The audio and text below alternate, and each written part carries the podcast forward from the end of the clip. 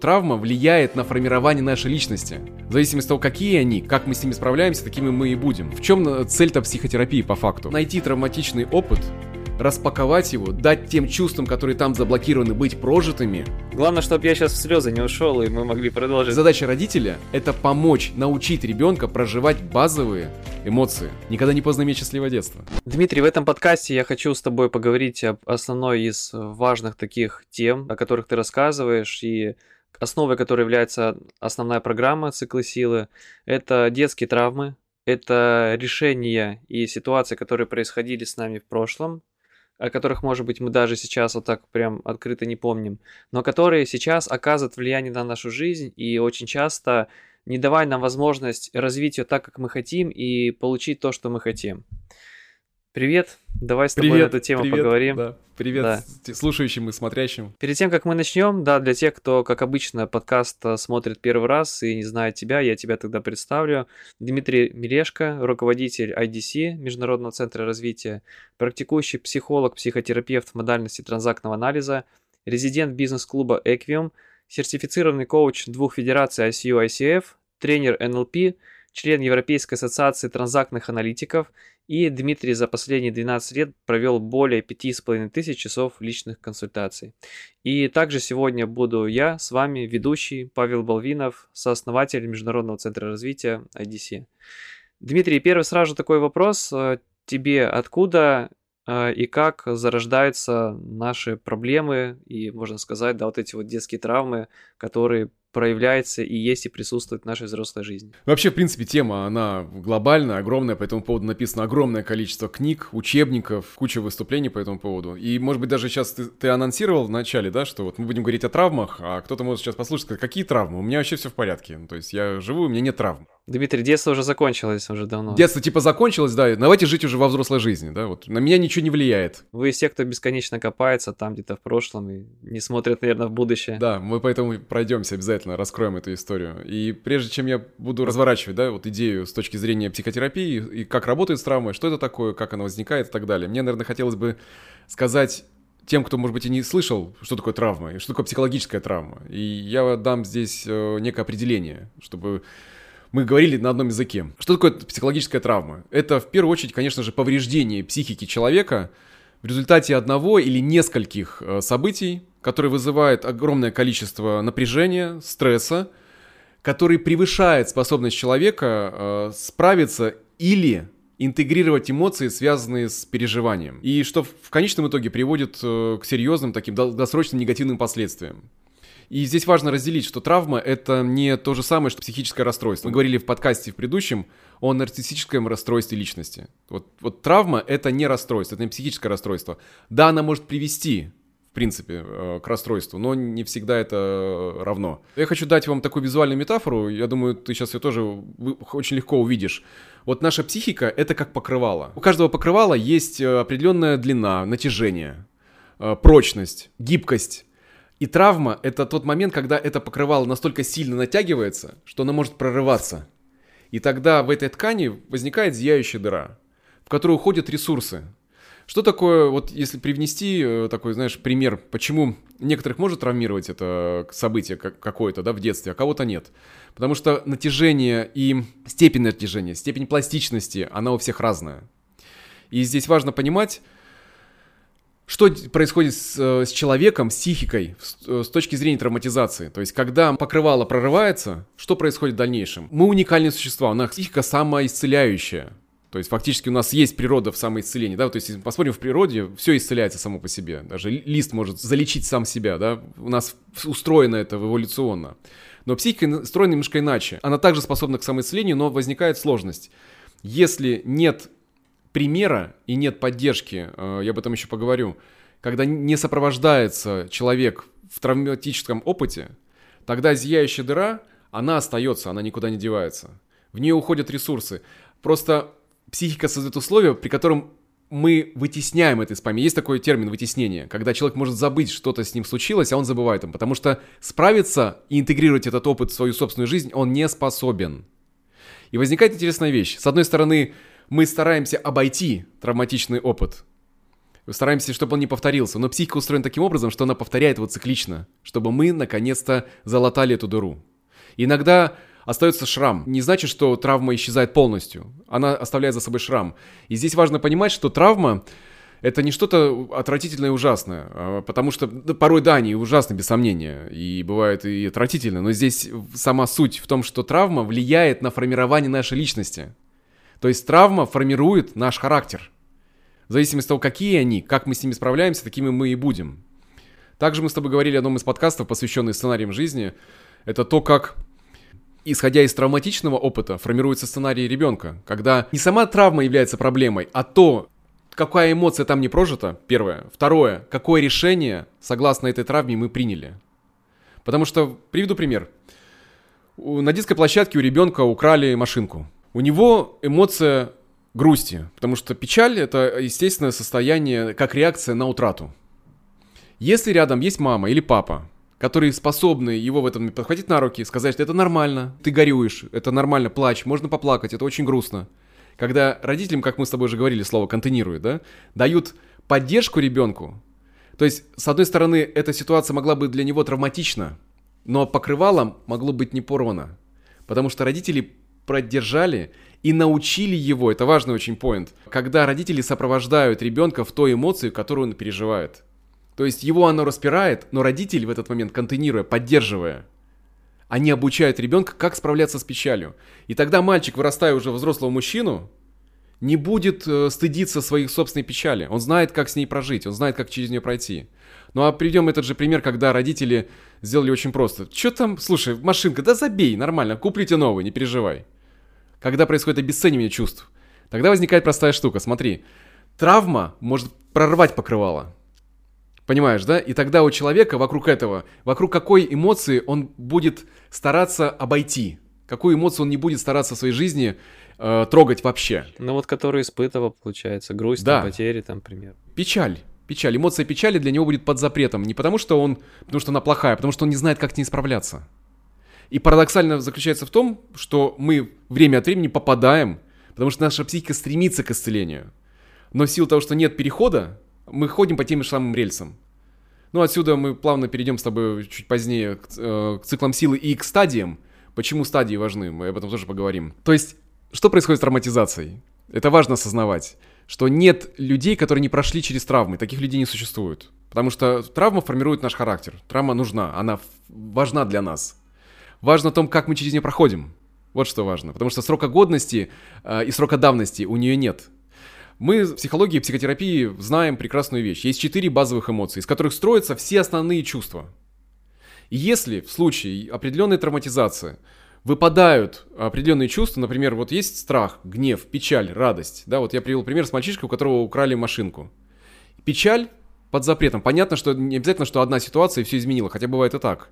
Когда человек вспоминает, что его забыли в детском саду и его гнев под запретом, потому что он на папу, он расстроился, но при этом рассердился. И он запечатал эту травму, его травматизирует это. И он попадает в ситуации, где повторяется одно и то же, его оставляют. То есть психика старается прожить это, но запускает один и тот же механизм. То есть он встречает тех людей, которые будут его оставлять. Как пример это, да? И, и тогда возникает интересная вещь. С одной стороны, это структура нашей личности, а с другой мы не знаем, как правильно из этого выйти. И тогда на это поле выходит что? Психотерапия что можно сделать, как прожить в безопасном пространстве, с поддержкой, с контрактом, как прожить травмирующий опыт. Есть люди, которые проходят через травмы сами, без сомнения, присутствуют, конечно, потому что наша психика нацелена на самоисцеление. И это возможно. Но зачастую человек туда не идет. Он это может либо вытеснуть и забыть. У меня есть клиенты, которые приходят и говорят, слушай, я не помню ничего до 12 лет. И на циклах силы тоже ребята приходили, как на, на самом начале говорят, да я ничего не помню. Я говорю, это нормально. Это как, я приду пример, это очень для мужчин будет э, понятно и для женщин тоже. Когда вот женщина с мужчиной начинает отношения. И все нехорошо. Вот у них вот любовно-конфетный букетный период, да, вот симбиоз, они влетели, в секс, они не, не вылазят из койки и так далее, да, вот у них все, все классно. Проходит этот период, и мужчина говорит, женщину как подменили. Она, говорит, устраивает не истерики, страдает, плачет, э, гневается. Но для отношений это очень хороший показатель для женщины. Почему? Потому что находясь в состоянии с мужчиной, она обрела ту безопасность, когда вытесненный материал, который есть в ее жизни, начинает подниматься на поверхность, потому что ей стало безопасно. Потому что он, он может быть той фигурой, которая его, ее поддержит и позволит ей прожить этот опыт.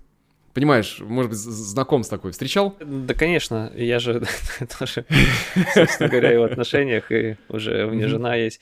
А, получается, что мы этот опыт в себе копим, и до тех пор, пока мы не ощущаем безопасности, мы можем даже о нем не подозревать. Допустим, живет женщина, и вот она как бы живет, у нее настроение там хорошее для других людей – и так далее. И вдруг появляется один человек, с которым у нее сначала настроение еще лучше становится, а потом по мере того, как ей становится более-более безопасно, она, может быть, даже не сознавая этого, начинает просто как бы вот это полностью чувством безопасности раскрываться и проживать то, что, по сути, она в своей жизни не прожила, что где-то там было закрыто, спрятано на то, что необходимо прожить для того, чтобы высвободиться от этого. да, и, такое... и так же происходит с мужчинами, потому что этот процесс э, важный, он идет две стороны, это дорога с двухполосным движением, то есть две, две стороны. И здесь важно осознавать, что как только у нас есть пространство для безопасности, э, иногда эта информация приходит через сновидение. Вот яркие сновидения, Фрейд, у него есть прекрасная формулировка по этому поводу, что сновидение вообще это королевская дорога бессознательная. Что сны очень несут огромную информацию, огромный материал, и можно с ним работать. Но мы с тобой идем вокруг травмы, да, и чаще всего в сновидении не будет прямого указателя на травму. Это может быть метафорично, это может быть образ и так далее. Это огромная тема, просто это мой любимый конь, я сейчас могу на него сесть и очень долго скакать, поэтому давай сейчас оставим сновидение в покое. Двинемся просто по описанию травмы, потому что, повторюсь еще раз, травма не страшно сама по себе травма, а то, какое последствие она за собой несет. Она несет ряд условий, ряд решений, которые принимает человек. Какой мальчик мог принять решение, если родитель не поддержал его в случае какой-то утраты? Он дал ему прямое послание, скрытое, скрытое послание. А, твои чувства не важны. Твоя эмоция печали мне не нужна. Тогда же ребенок будет жить, вырастая в мужчину, он будет жить, исходя из этого же решения, что печаль это неважное чувство, я не позволяю себе его. Как он может войти в отношения, если в любом случае отношения это всегда в столкновение с какой-то утратой, с какой-то печалью? Как мы можем выйти из отношений э, нормально? Если мы не имеем права печалиться. Когда у нас заканчивается работа, какой-то проект или работа в компании, мы завершаем ее. Это, естественно, естественно, встретиться с печалью. Есть люди, которые просто убегают, знаешь, не прощаясь. То есть не умеют прощаться. Почему? Потому что это про печаль. Потому что это про утрату. Потому что признать, что мне грустно, э, прощаться с тобой. И пережить это, выходя из этого. Получается, что человек постоянно попадает в травму. Мы сейчас привели с тобой один пример. А представь то же самое связано с гневом. Представь, то же самое связано со страхом. Здесь важно осознавать, в чем цель-то психотерапии по факту. Это не просто копаться в прошлом, это найти травматичный опыт, распаковать его, дать тем чувствам, которые там заблокированы, быть прожитыми, то, что не случилось в, в детстве, и принять другое решение на основании этого. Потому что там складируется огромное количество энергии, э, когда мы не имеем доступа к той эмоции, которая нам нужна для жизни. Потому что если мы не имеем доступа к двум эмоциям из четырех базовых, то наша личность не способна быть многогранной. Мы не можем быть свободными. Это про автономность, это про ее отсутствие, к сожалению, да, когда человек не позволяет себе проживать страх, проживать гнев или проживать печаль, так же, как и радость, потому что бывает такое, такое под запретом. Задача родителя — это помочь, научить ребенка проживать базовые эмоции, научиться быть в контакте. Но если родитель не в контакте сам, то он и научить этому не может. Здесь на помощь приходит, естественно, психотерапия. Чтоб если тебя не научили, то не нужно из, из, всю свою жизнь тратить на то, чтобы винить родителей. Типа, они виноваты, мне не дали, не додали. И, жив, и люди так и живут некоторые, что вот там мне не дали, ну у меня и нет. Не дали, ну там сам себе и восполни. И тогда мы подходим к идее психотерапии как к идее переродительствования. Вот мне очень нравится одна из школ э, в транзактном анализе, это школа шифов, что я изучал и школу шифов, и, и перерешение, школа гулдингов, и классический транзактный анализ. Много школ еще в транзактном анализе, то есть это как направление. И я искал, а какая модель поможет человеку разобраться своими собственными травмами самостоятельно, с поддержкой, без сомнения, но самим, тем, кто готов в это войти. Я обнаружил, что есть э, репарейтинг, то есть это переродительствование абсолютно изученная, очень грамотная, структурированная модель, которую я использую в своей работе. То есть, когда мы понимаем, какая травма, возможно, у нас была, какое решение мы на основании этого приняли, что нам родители, какую потребность родители нам не закрыли. И вместо того, чтобы всю свою жизнь тратить на то, чтобы обвинять родителя, мы берем ответственность в свои руки и становимся теми родителями, которыми у нас для себя, да, которых у нас не было. Переродительствование, репарейтинг. Мы сами себя переродительствуем, добавляя, и это сильно влияет на отношения э, с нынешними родителями. Когда приходят ребята, и говорит, я, я оставила своих родителей в покое наконец-то. Я перестала маму третировать, потому что мама мне не додала, не, не докормила меня грудью в каком-то возрасте, да, не надевала для меня платьишки, не наряжала меня. То есть я теперь могу сама себя отвезти в магазин и нарядить. И это огромный опыт, который человек получает благодаря осознанию, что не нужно застревать в этом. Ну, я возвращаюсь к идее полотна, которая натянута, и если там есть зияющие дыры, они присутствуют в жизни человека, то есть неизбежно. Важно понимать для родителей сейчас, у кого есть детки, успокоиться в том, что нет родителей, которые не травмируют своих детей. Задача родителя – это научить ребенка быть автономным. Сопровождению с любовью, с поддержкой, научить его владеть четырьмя базовыми эмоциями. Но если у вас их этого нет, если у вас нет этого разрешения, то мы не можем не дать этого. Наша задача это изменить. Не ребенку это дать, а самим себе. Потому что это очень важный пример для наших детей. Ну вот сейчас ты как раз, э, когда ты мне вообще давным-давно еще про циклы силы рассказал, когда мы начали с тобой взаимодействовать, и я сейчас э, беру, там, к примеру, книгу, открываю ее и смотрю, что с ребенком происходит, для того, чтобы понимать, Потому что э, разбираю себе и понимаю, как это работает, это полезно теперь становится не только для меня, но и для будущих моих, ну, не, в смысле для будущего, для текущего ребенка. для, для будущей жизни который... твоего сына. Да, да все абсолютно. Да. да. Это в две стороны работает. Это может быть эти знания, которые, ну, вот ребята идут по курсу, да, они зна... знания используют это для себя, а кто-то использует это и для детей, потому что это, ну, в две стороны. Я думаю, что это круто, когда ты можешь многогранно использовать. И да. я просто понимаю, что ведь проблема не только в том, что я могу ребенку не дать возможности прожить какие-то эмоции, и он потом во взрослой жизни вот будет там с этими травмами идти и спотыкаться. О том, что на определенной дистанции я вместе с ним буду проходить и тоже буду страдать от того, что у него в жизни все происходит не так, а его жизнь это часть моей жизни. И я думаю, даже есть такие союзы родителей детей, где дети уже взрослые, там за тридцатку, а, есть родитель, который до сих пор страдает от того, что там как бы у ребенка, который уже взрослый. Ты приводишь пример, при котором, знаешь, сепарация психологическая, может быть, даже финансовая, может быть, случилась, но психологическая сепарация не произошла. Родители продолжают нести на себе как бы ответственность за детей. Да, она присутствует, но порой нужно ребенку дать право разобраться с этим самим, признать, что я не смог, прости меня, здесь не получилось. У меня есть классный пример, когда э, проходя, э, люди проходили циклы силы и, пришли попросить прощения у собственных детей. Ну, это крайне редко происходит, но когда это случается, это потрясающая вещь. Когда мама может, может прийти к своему сыну и сказать, сынок, прости, я вот здесь, вот здесь я не, не додала, я не могла, я не умела, прости меня. И там такая свобода в этот момент. Он это говорит, мам, прям, конечно, сильно. Ну, аж мурашки я сейчас говорю, меня аж да, да, вспомнил да. этот такой кейс мощный очень. Говорит, мам, я, это моя теперь задача, спасибо тебе. То есть, когда она сказала прости, она дала право ему быть признанным в этом, то есть его чувствам, его осознанию. И при этом не, она его не спасала. Она дала ему право это исцелить самому.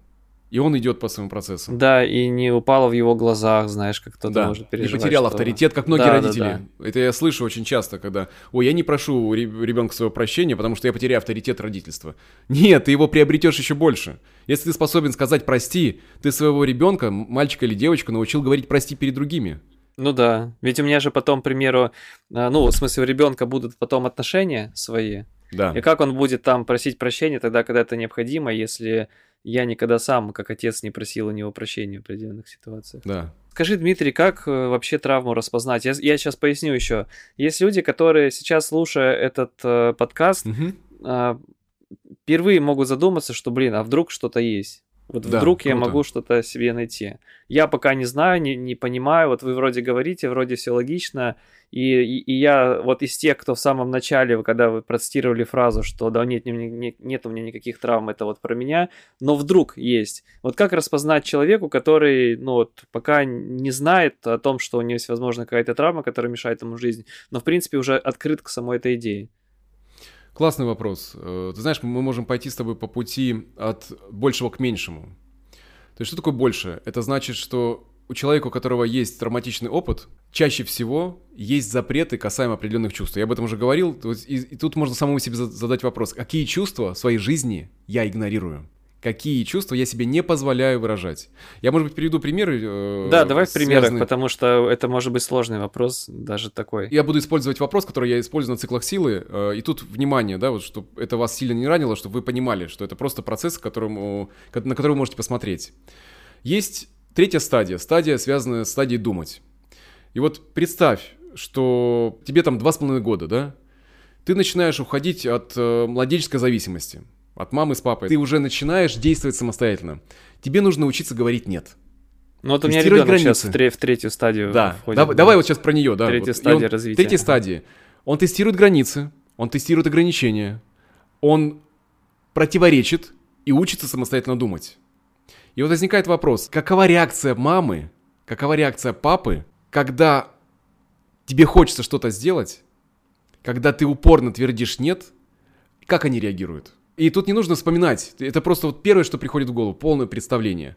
Какова реакция родителей на вот это проявление тебя уже как личности, на секундочку. Все, ты уже осознал себя, ты уже можешь думать, ты понимаешь, что ты уже отдельное существо. Как встречают тебя? Ну, может быть, даже не тебя, потому что, может быть, тебя это тоже ранит сейчас, да? Вот будем осторожны в этом. Какая может быть реакция э, у родителей? Как ты на это отреагировал? Да по-разному. Ну, то есть, э, видишь, лично я отреагировал конкретно в этой ситуации спокойно, потому что вот есть как бы материалы, я реагирую. Но я понимаю, что это ну, может вызывать разные чувства. То есть это может быть вызвать чувство, типа, какого фига, ты нормальный был, там, ребенок вот. всегда и так далее. Вот, вот это классно. Ты сейчас, ну, может быть, даже не твой пример, давай, чтобы не, трогать твою личность, да, потому что у нас все-таки подкаст, а ты ведущий подкаста, чтобы не, не входим на территорию психотерапии. Главное, чтобы я сейчас в слезы не ушел, и мы Да, да, да, ну, поэтому я, давай, вот здесь мы останавливаемся. Да. ну, в общем, реакция пример... классическая может быть такая, если бы я да. не читал учебник, еще был бы не в том настроении, угу. и привык к определенному поведению ребенка, и тут вдруг он закатывает истерику, что нет, он там не пойдет домой, да. там я буду гулять, и я скажу, давай да. ты куда? То есть, ну, кто здесь решает? Давай иди, соответственно, домой. Угу. Когда есть в этой стадии, есть игнорирование проявления самостоятельности ребенка. И это примет сразу эмоции. Привет эмоции какой? какой? Какая эмоция у ребенка толкает его на изучение, на против... противоречить, учиться самостоятельно думать, говорить нет, э, преодолевать ограничения. Какая ну, эмоция? Гнев, гнев, может гнев, быть. Конечно. И тогда вот здесь вся история, вот когда ко мне приходят ребята на, на курсах и в личной терапии, когда у меня проблема с границами. У меня сразу вопрос, что происходило с человеком в возрасте от 18 месяцев до, до 2,5-3 лет? Что с ним было? Как эта стадия была пройдена? Потому что стадия-то приличная очень, да, там ну, да. большой срок. Как твое нет было принято? Он говорит, да как мое нет принято? В смысле нет? У меня нет, меня не имею права реагировать отказом. То есть у меня нет отец авторитарный или мама и так далее. Да? Когда гнев ребенка не принят. То есть на твой вопрос, как распознать? Эмоция в жизни человека, гнев, она игнорируется, он его опасается. Понимаешь, да? Здесь возникает да, такой да. момент, потому что кто-то может накричать на человека, взрослого человека, я сейчас про взрослого человека, он слышит на себя крик, и он моментально может провалиться в свою травматичную историю. Вместо того, чтобы адекватно реагировать, типа остановитесь или выйти из контакта, да, он замораживается. Потому что когда-то на него кричали, и он не знает, как правильно справляться с гневом. Он не знает, как его выражать. Или он терпит и взрывается, да, бывает такой момент. Либо он просто замерзает и терпит это все. И, ну и привет аутоагрессии, когда человек разрушает сам себя. Это вот в эту, в эту сторону, когда гнев не разрешен. А есть другой э, вариант, когда сидит человек, например, ждет э, встречи, бизнесмен, и кто-то опаздывает на эту встречу. И он вместо того, чтобы ну, написать или уточнить, что происходит, он дожидается этого человека и обрушивает на него в ущерб своей собственной сделки будущей, возможно, переговоров, он обрушивает на него невероятный гнев. Да типа, кто ты такой, да как ты смел, да ты вообще представляешь, с кем ты разговариваешь, да ты... И, и гнев неадекватен ситуации, это важно очень. Потому что когда мы попадаем в травму, эта реакция, она неадекватна здесь и сейчас. Он обрушивается, и не понимает, почему. Потому что говорит, да мне человек опоздал, меня не уважает. То есть он говорит о неуважении. Хотя там может быть разные причины для опоздания, да? Но у него выстраивается вокруг этого огромная рационализация. То есть он начинает думать, что так и правильно себя вести. И когда мы начинаем это разматывать, он говорит, ну, у меня была ситуация, когда папа не пришел на выступление, я готовился, вот я и, играл на аккордеоне, тренировался долго, да, и хотел выступить, а отец пообещал и не пришел. И у него там огромное количество печали и гнева, который закрывает эту печаль. То есть он не разрешил себе печалиться, он не показал папе, он не сказал об этом, что папа не грустно, потому что это привет семье, запрету, да? Но гнев был, гнев спрятал эту печаль. То есть должна была появиться печаль, а появился гнев, и теперь он не испытывает печаль, потому что гнев подменяется, да, печалью? Да, он подменяет, совершенно верно, он подменяет. И вот мой следующий момент, когда вы замечаете, какое чувство вы игнорируете, и какое чувство вы подменяете, каким чувством, какое чувство привычнее всего. Прям вот такая этим... работа, да, то есть нужно прям ходить. Ну, это, это почему и работа, да, осознать, разделить, посмотреть. Когда человек осознал, что гнев в этот момент он не рационален, он вообще, в принципе, не к этому мужчине, который опоздал. Он к отцу. Он испытывает его по отношению к папе, потому что он решил, мальчик решил, что он не важен. Он не стал это прояснять с отцом, и отец, имея, родитель должен был это прояснить, попросить прощения, да, но объяснить. Он, это было проигнорировано. Может быть, чувство вины отца или так далее. Мы сейчас не знаем этого, да? Но идея в чем? Он принял решение «я буду важным». И это повлияло на весь его характер. Да, он стал бизнесменом, без сомнения. Он стал лидером. Но при этом лидер, который не позволяет себе расслабиться. Потому что я, я важный, мне нужно все контролировать. Потому что меня могут оставить в любой момент. Для него любое несдержанное слово – это триггер, который запускает его молниеносно сразу на, в эту травму. У него в этот момент уже нет реакции адекватной. Он уже полыхает. И, ну, он и обратился, по сути, потому что есть процесс разрушения собственной компании, да, процесс от, на отношения и так далее. То есть, когда мы стали эту штуку разворачивать. И там красиво, там много свободы стало, когда человек стал проживать то чувство, которое не было ему разрешено. Как проработать вот эту травму? То есть ты, пример, начал понимать свои эмоции? Пример, который я сейчас привожу, когда мы вошли в разговор. Что бы ты хотел сказать отцу? Что бы здесь было важно для тебя? Что ты принял на основании этого опыта? Какое решение ты принял? И он увидел эту связь. Он просто осознал, что я принял решение, что я буду важным. Я буду доказывать. Ну, а на самом деле он спорил с тем, что он незначим. То есть он живет своей жизни с идеей внутри, на одном уровне. Он доказывает, что он важен, а на другом уровне он живет, что он незначим. Из-за этого у него не, не было качественных отношений. Потому что нет отношения к себе о, с уважением. Потому что его не научили, да? И когда мы эту штуку проживаем, у него она распутывается, и он выдыхает. То есть больше травматичные истории не повторяются. То есть они могут повториться как ситуация, но она больше его не ранит. То есть есть такой термин в психотерапии, как ретравматизация, то есть травмирование повторное. Оно здесь не происходит. Потому что оно больше... Вот эта дыра, помнишь, полотно, которое да, порвалось? зашито. Оно зашито. Или даже новым полотном, знаешь, устелено. Исцеление как раз происходит, когда полотно возвращается к первоначальному виду. Может остаться шрам. И это нормально. Ну, память, память, да, что это было, да. И мы несем в себе эту память.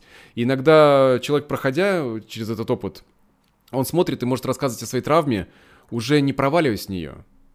И у меня есть огромные примеры ребят, которые приходят и рассказывают о своим травматичном опыте. Ну, я не буду это раскрывать, да, на, на курсе.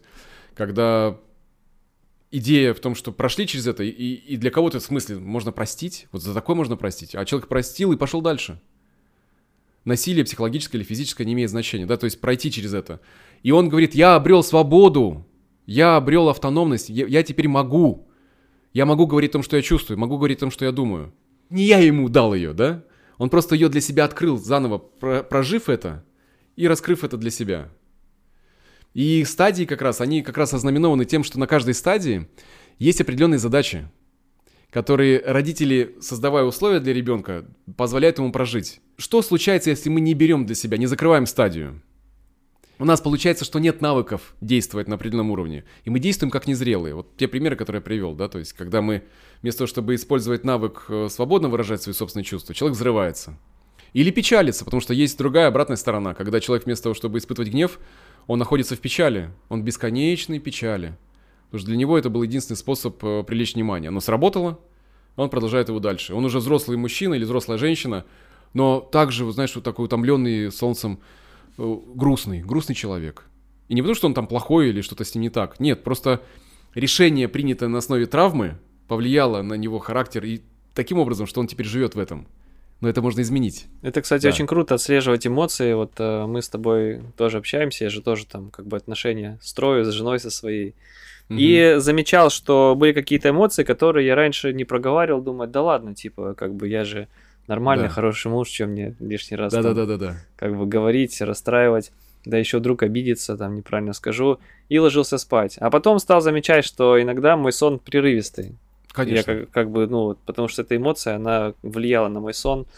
И я начал ее высвобождать, и это как бы Мгм. стало очень здорово, когда ты, ты можешь высвободить, может все равно произойти конфликт, потому что не факт, что если ты скажешь, другой сразу же там воспримет это правильно. Да. Но это ты можешь определен- попасть в защиту. Ты можешь попасть в защиту другого Да, человека, потому что у да. нас есть зрелая защита и незрелая защита. но уже спать хорошо. Все, то есть я понял, что она появилась, вот она, вот это она, то есть неподмененная, нормальная, спокойная эмоция, надо ее сказать, то есть, допустим, там обида Есть термин возникла. даже такой, называется Да. аутентичная, то есть природная, естественная эмоция. Да, То есть ты, ты проживаешь ее, и это реакция на, на раздражители, на внешние. И ты когда даешь ей выход, это как попить. Так же, как потребность, выразить это. У тебя есть жажда, ты удовлетворил ее, попив ну воды. да, да. Здесь то же самое. Это такая же естественная потребность быть выраженным, как реакция. Да, может кому-то не понравится, но в этом-то как раз и суть э, искусства коммуникации. Когда мы можем начать говорить о том, что чувства важны твои, важны мои, и давай здесь об этом говорить. И всегда мы можем прийти к точке соприкосновения, когда мы не игнорируем чувства. Но опять же, только в том случае, если мы не попадаем в травму. Потому что для кого-то, вот ты сейчас привел пример шикарный на самом деле, своим собственным опытом, да, когда ты можешь озвучить это. А для кого-то это сделать страшно, ему требуется время. Поэтому я говорю, что, ребят, Ну, не- мне тоже, не- мне тоже требовалось время, да, то есть это такая... Вре- знаю, вот, я, да. я как раз про время хотел сказать, А. что порой требуется времени, чтобы навык освоить. Тот навык, который мы могли освоить в детстве, быстро, нам не сейчас требуется определенное время. Но пл- плюс в том, что по сравнению с детством мы осознаем, что с нами происходит. В этом огромный плюс. Никогда не поздно иметь счастливое детство. Это как э, перестроиться, допустим, в игре. Вот я привожу все пример, рассказывал тебе, что друг пошел в теннис играть. Ему тренер спросил, как долго сами играли. Он говорит, ну, один-два раза. Он говорит, ну, слава богу, типа, не надо Отлично, будет да, сильно да, да. переучивать. А когда ты уже стоишь, я помню, я всегда в теннис настольный, вот он про большой говорил, а играл, а я настольный. Я раньше ракетку держал двумя пальцами. А потом увидел правильный хват одной. И мне всегда казалось, что, блин, да нет, двумя удобней. Ну, а потому что я уже научился. А потом все пытался перестроиться, перестроиться, это было тяжело, ты не мог, а потом ты перестроился, и потом два пальца берешь, думаешь, ну это же вообще, как так играть? И тут важно можно?» добавить, смотри, у тебя же прогресс по-любому случился, когда ты сделал. Да. Потому что правильный хват, он же не просто так. Он для того, чтобы был прогресс, чтобы ты был более свободен в ударе, в прием, в, в отражении и так далее, да? То есть вот Да, была- все верно. Психотерапия то же самое. То есть, когда мы возвращаемся к правильному, правильному это все в кавычки берется. Потому что ты привел пример с хватом. По сути, здесь то же самое. Когда мы научаемся проживать стадии, когда мы научаемся испытывать эмоции, наша жизнь становится многогранней. Да вот задаю вопрос, что изменилось благодаря психотерапии? Он говорит, что изменилось? Да все. Ну, то есть изменилась качественно жизнь вообще во всех контекстах. Потому что то, что было заблокировано, стало доступно для человека. Возможность добиваться результатов, ставить перед собой цели и идти к ним, и добиваться желаемого.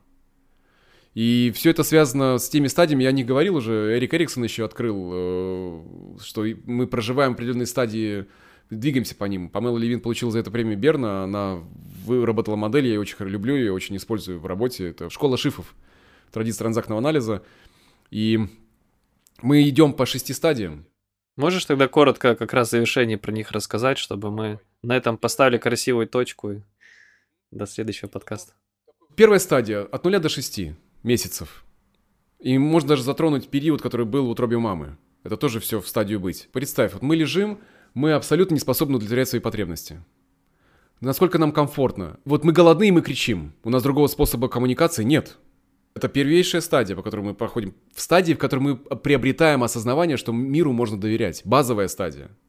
Мама откликалась сразу, или она спока почитала и подумала, что ничего страшного, если он поорет. Пусть вообще ребенку полезно проораться. Ну, так иногда говорят. К сожалению, нет, ты сейчас шутишь, но на самом деле э, это книги, которые в СССР была популярна по споку. Проорется раз и успокоится, да. Там это дичь такая, 4 часа э, прокричится и замолкает, и все, и он становится адаптивным. Он не адаптивно становится, у него начинается младенческая депрессия. Он э, полностью диссоциирован от самого себя. Ну, я сейчас не буду в это уходить, да? То есть идея в чем? Первая стадия, стадия базовая, когда потребности ребенка удовлетворяются. Насколько ему комфортно, насколько ему безопасно, есть ли рядом мама-папа, дают ли они это тепло, подкликаются ли на крик, приходят ли сразу и так далее, да? Отсюда возникает возможность, и что важно, возможность входить уже взрослому человеку, входить в контакт с миром, в контакт с другими людьми. В том числе это влияет и на сексуальность. Если мама обнимает, трогает, гладит, дает грудь, прикасается, там же стимулы, огромное количество стимулов, да? И ты видишь, например, вот э, ты же наверняка массаж заказывал для своего сына. Ну, мы регулярно, мы раз в полгода, вот буквально позавчера у нас там был массаж. да. Посторонний человек трогает э, младенца. Э, и при этом у ребенка после этого, я просто знаю, потому что я сам это наблюдал в своих собственных сыновьях, когда происходит огромный рывок в развитии, Да. потому что идет стимулирование. Вот стадия быть это все про стимул. Когда его трогают, ты мой хороший, ты мой любимый, и с ним разговаривают и целуют его, и прикасаются к нему, он понимает, что он в контакте с своим телом, пока не понимая этого. То есть он начинает быть с ним. И это в первую очередь, конечно, влияет на сексуальные отношения, в том числе.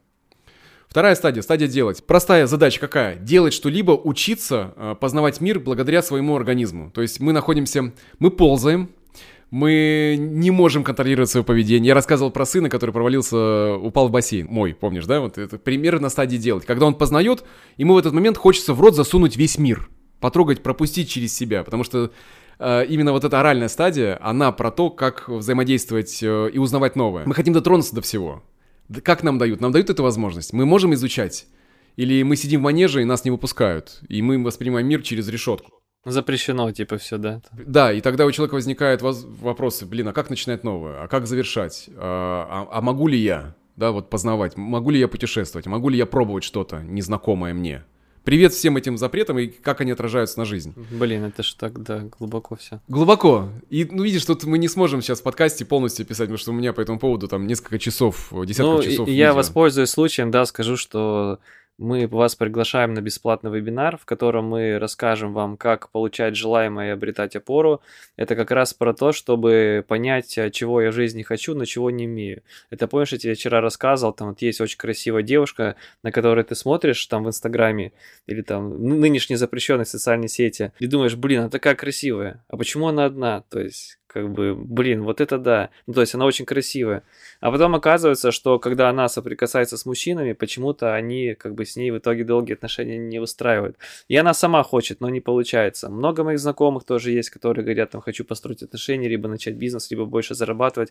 То есть у каждого есть такая тема, вот хочется получить желаемого, но не получается как раз потому, что вот были определенные стадии. Ты сейчас хорошо привел пример, что там маленькому мальчику или там девочке все запрещали.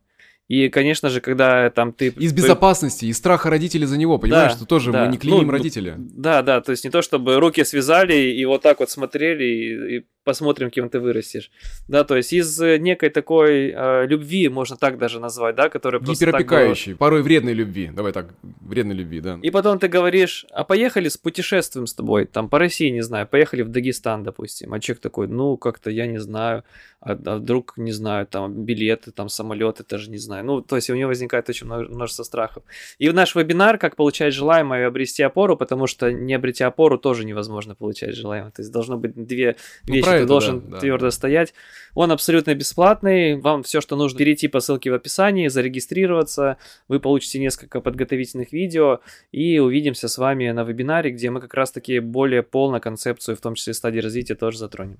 Да, да, спасибо, спасибо, что анонс сделал. Прихо- Приходите, буду очень рад вживьем вам все это развернуть Да. более подробно. Мы остановились на стадии думать с тобой, на, а, на стадии делать. Делать, на стадии делать. Да, где мы познаем э, мир через э, соприкосновение без запрета. Знаешь, родитель создает условия безопасности, и ребенок изучает. И тогда у него есть право познавать мир. У него происходит естественный процесс любопытства. Потому что дети все по себе от рождения, они принцы и принцессы, да? Только родители порой их делают лягушками. И вот наша задача вернуться вот к этой коронованной части с себя, да, что вернуть себе это, эту корону. Корону не в смысле нарци- нарциссичной какой-то части, а раскрыть эту потенциал. Я про стадию делать э, не сказал. Она идет от 6 месяцев до 18. Плюс-минус, понятно, что у каждого человека это может быть индивидуально, то есть, ну, гуляющий такой срок. И тем, у кого детки есть, узнаете в, в этих стадиях тому, что происходило с вашими детьми. Стадия думать, я про нее уже говорил, когда мы впервые сталкиваемся с желанием говорить «нет». Когда ребенок понимает, что он отдельно мыслящее существо, он начинает размышлять, он начинает понимать, и здесь человек учится э, тому, чтобы быть в контакте с собственным гневом, говорить о своих границах. И отсюда могут разные варианты быть. Человек, который может всю свою жизнь положить на то, чтобы доказывать авторитетом, что он прав. То есть положить реально всю свою жизнь на то, чтобы доказывать каким-то людям, наделенным властью или наделенным э, силой, спорить с ними, с авторитетом, вместо того, чтобы учиться у них и двигаться дальше. То есть, когда стадия э, не пройдена, она повторяется циклично в жизни. Если она пройдена, повторяется, она раскрывает в своем потенциале. То есть мы раз, э, идем как спираль, мы развиваемся как спираль. Но если эта стадия не пройдена, мы на ней, знаешь, как вот в холостую, когда машина застряла, газ даешь, а оно на месте стоит. Вот здесь то же самое. Вместо того, чтобы спорить, или наоборот, когда человек отказывается от своих границ, когда он отказывается от своей силы думать, когда он запрещает себе что-то что знать. Здесь есть всегда две, две стороны у этой части. Индивидуальность, когда мы приходим на стадию индивидуальности, стадия думать идет э, от 18 месяцев до 3, индивидуальность с 3 до 6 когда мы обретаем опыт, а что случится, если? Если я украду. Вот здесь чаще всего в этом возрасте впервые происходит воровство у ребенка, потому что ему очень, он понимает, что ему влетит, но ему очень интересно последствия. А что будет-то? Когда, а что будет, если я сейчас вот мне скажут кроватку Я просто вставай? себя вспоминаю, у меня, ну, к сожалению, был такой опыт. То есть я угу. испытал это чувство, когда я проснулся, и просто мне такая мысль возникла. Ну, она возникла вечером да. перед сном. Да, да, да, да, да. Возникает, потому что мне хочется тестировать реальность. Индивидуальность это кто я, мальчик, девочка, да, вот здесь тоже закладывается идея о восприятии себя. И на уровне пола в том числе. Но и том, какой я в социуме. То есть первый контакт происходит с социумом. Какие последствия будут? Есть люди, которые так и остаются в изучении, а чтобы какие будут последствия, если я украду, да? Э, «Поймай меня, если сможешь». Э, фильм с Ди Каприо, который вот антисоциальная личность э, с расстройством, который застрял как раз, может быть, в этой стадии, не дойдя до конца. Ну, не буду раскрывать, спойлер вешать не буду, потому что там есть понимание, почему с ним так случилось из-за его матери и отца. Ну, вот стадию индивидуальности дальше разберем. Что будет, если? Если я совру, если я что-то сделаю, я не буду делать то, что мне велят. То есть, когда мы тестируем, какие последствия. Или когда начинает ребенок, а почему небо голубое? А почему темно на улице? А, как, а почему самолет летает? А почему Луна светится ночью? И, и все вопросы про, про мир. Если родитель дает ему это подтверждение, дает ему об, объяснение, дает ему рамки, это важно, рамки правил в, в социуме. Не клетку, а рамки. Тогда у ребенка происходит понятная возможность контакта э, с миром. Сила мастерства с 6 до 12 лет начинается интересно, когда ребенок хочет попробовать все. Отсюда привет когда люди не пользуются правилами. У меня есть клиент, который сказал замечательную вещь, говорит, никогда э, мой супруг не пользуется инструкциями по сбору мебели. Целый день, говорит, шкаф может собирать или кровать, целый день. Почему? Вот тут важный момент. Когда мы понимаем ценность правил, когда мы можем, зная правила, входить в контакт с социумом, с командами, с другими людьми и выстраивать взаимовыгодные отношения. Если эта стадия не пройдена, мастерства, человек не позволяет себе пользоваться силой правил. Он их хочет игнорировать, он хочет их нарушать. И тогда вместо того, чтобы собрать шкаф за полтора часа, он будет собирать его шесть. Матюкаться, быть недовольным, да, но при этом продолжать делать э, то, что не работает. Ну, пытаться делать самостоятельно. Потому что обесценивает э, правила, обесценивает прелесть правил. Здесь также, когда человек может найти себя, попробовать все, и танцы, дзюдо, карате, бокс, э, брейкданс, паркур, ну то есть ну, что угодно. И, и родитель может здесь совершить большую ошибку. Вот, ты доведи, доведи что-нибудь до конца уже, ты знаешь, вот ты взялся, вот на танцы ходишь, вот эту свою хореографию, ну и доходи. А он хочет попробовать все, потому что в этот момент и формируются навыки, вот это пробование, изучение своей силы, как она происходит в мире. Ну и стадия регенерации с 12 до 19 лет – когда ребенок, он еще не до конца психологически э, сепарирован, он, он уже подросток, у него уже начинаются сексуальные стремления, он уже понимает, что он сексуальное существо, у него побуждение э, эротического толка в том числе. И здесь происходит сшивка всех стадий, когда родитель уважает вот эту границу, уважает его как в том числе как автономное существо, потому что здесь начинается вот один из таких мощных этапов сепарации для родителей, когда ребенок в 15 лет, родитель говорит, да ты вообще дурак, ты ничего не понимаешь в жизни и так далее. Это необходимый этап отделения. Но многие родители воспринимают это очень болезненно и не дают это право. Или не дают, например, выразить свою сексуальность. Ну, хочет девочка накраситься в 16 лет. Все нельзя. А что ты выдумала тут? Иди сюда умою. И умывает. Умыл и все, и, и девочка отказалась от сексуальности. Мальчика, которого мог высмеять отец э, в период своей сексуальности, регенерации, да, когда он, не, он потом боится это взять, он боится быть сексуальным существом, боится осознать, что он может э, испытывать удовольствие и познавать это, этот э, аспект жизни. И привет, какое количество у нас проблем с сексом у людей, которые не позволяют изучать эту сферу. Естественную сферу, это табуированная тема для многих. С чего вдруг? Секс это естественное продолжение жизни, и без него как бы жизнь-то и не будет но в силу регенерации, э, как эта стадия пройдена, Есть ли там разрешение на это или нет? А есть э, те, кто застревает в этой стадии и прыгают из койки в койку в, порыве найти идеальную партнершу, думая, что если она будет идеальна, он получит удовлетворение, на самом деле желание тепла подменяется сексом. И человек не способен на тепло, он способен на огромное количество сексуальных связей. Как раз вот здесь в стадии регенерации это и разворачивается, когда как быть в контакте с собой, как быть в контакте с сексуальной частью себя, ну и так далее. Это, ну, много об этом можно говорить. Я просто прошелся по, по всем стадиям сейчас, чтобы было представление, может быть, кто-то сейчас обнаружил себя, какая стадия не пройдена или на какой стадии есть просадка. Приходите на вебинар, мы будем более подробно об этом говорить. Ну и этому посвящен огромный курс, э, как раз как пройти переродительствование, как стать для себя идеальным родителем, возможно, которого у вас не было. Как достроить себе это, додать. Да. Тебе большое спасибо, как всегда. Спасибо. Я из тех людей, которые получают больше всего пользы. Потому что примеряя это на себя, и ты сейчас, когда рассказывал, я понимаю, что там история про шкаф, она прям, ну, отчасти про меня в том числе. То есть есть какие-то инструкции, которые думаешь, блин, надо читать сейчас, да тут и так все понятно. И бывает, что-то собираешь, думаешь, да блин, не так собрал, ну как? То есть все же просто было. И потом понимаешь, и жена, кстати, тоже это иногда подмечает как бы шутит про инструкции. Поэтому тебе большое спасибо, есть на что обратить. Э, я в работе, так что все хорошо.